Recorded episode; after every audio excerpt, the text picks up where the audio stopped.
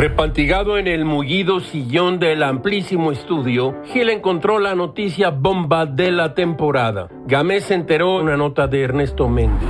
En el marco de la 21 reunión de cancilleres de la CELAC, seis países de la región, México, Ecuador, Bolivia, Argentina, Costa Rica y Paraguay, firmaron un acuerdo para la creación de la Agencia Latinoamericana del Espacio.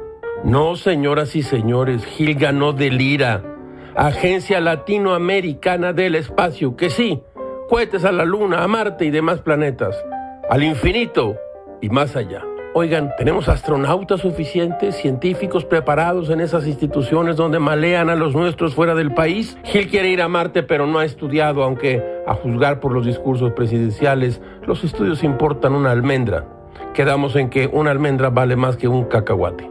En el castillo de Chapultepec, Marcelo Ebrard, titular de la Secretaría de Relaciones Exteriores, adelantó que el próximo 18 de septiembre se tendrán avances y definiciones sobre este proyecto para que en la cumbre donde estarán presentes los jefes de Estado y de Gobierno se logre la adhesión de todos los integrantes de la comunidad de Estados latinoamericanos y caribeños, CELAC. Todo, todo es muy raro, caracho. Como diría Bobenarg, el arte de agradar es el arte de engañar.